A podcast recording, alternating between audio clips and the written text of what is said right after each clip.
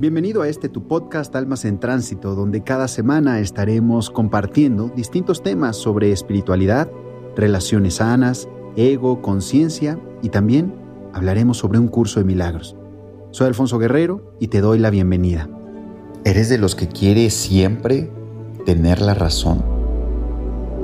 Querida, soy el coach Alfonso Guerrero, te doy la bienvenida a este episodio número 47 de esta segunda temporada de nuestro podcast Almas en Tránsito. Comenzamos.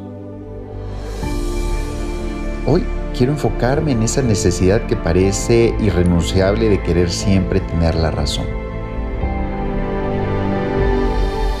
Todos alguna vez hemos sentido esa necesidad de querer tener la razón, ya sea en conversaciones triviales o en discusiones sobre cualquier tema.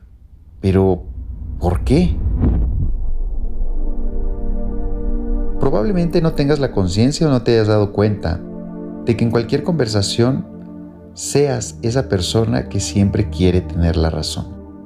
Y es impresionante, pero ocurre con mucha frecuencia y casi de manera inconsciente. La posibilidad de equivocarte y de no reconocerlo puede ser un síntoma de siempre querer tener la razón. Y por eso sueltas todo tipo de argumentos con tal que todos reconozcan que tienes la razón y que tú sabes más que los demás. Pero ¿de dónde proviene esta arrogancia? Proviene del pensamiento dominado por el ego. Es él que te lleva a no querer sentirte menos, a desear estar en el centro de la atención todo el tiempo. Querer siempre tener la razón puede indicarte que estás buscando una validación que te haga sentir más segura.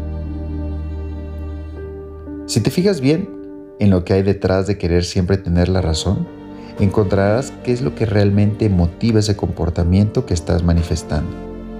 Pregúntate, ¿por qué buscas la validación social queriendo tener siempre la razón? ¿Qué te lleva a sacrificar hasta la empatía con tal de tener la razón y sentir que has vencido? Detrás de ello está tu afán de compararte con los demás, de agradar y ser aceptada. Están los miedos que no has trascendido, los juicios y las exigencias con respecto a ti misma y las demás personas que no te dan paz. Todo esto, lo único que hace es mantenerte separada de los demás, con una gran carga de frustración y dolor en tus relaciones y en la relación contigo misma. ¿Qué pasa cuando no te dan la razón? ¿Qué pasa cuando no te dan la razón? Generalmente sufres, no tienes paz. En algunas ocasiones ocurre que aparecen personas tan empecinadas como tú en eso de tener la razón y por lo tanto te sientes aún más amenazada e intimidada.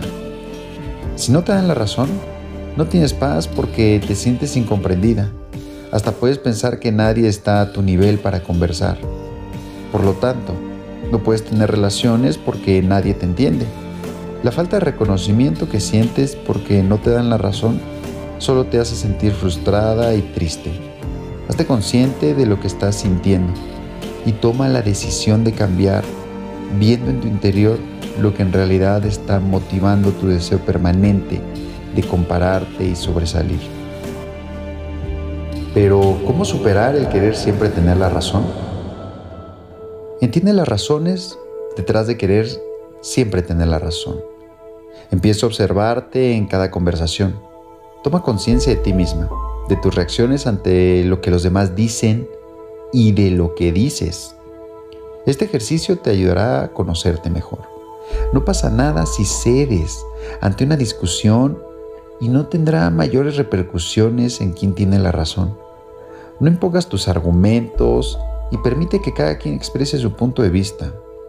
Recuerda que la intención cuando socializas no siempre es tener la razón, sino la convivencia, la empatía, la comunicación sana que permita el reconocimiento del otro, su opinión, conocer su forma de pensar.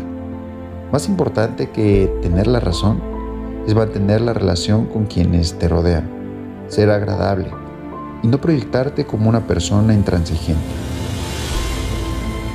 Recuerda que la intención cuando socializas es la comunicación sana que permita el reconocimiento del otro, su opinión, conocer su forma de pensar. Querido, querida, espero que hayas disfrutado este episodio, que te haya llevado a reflexionar, que hayas tomado notas.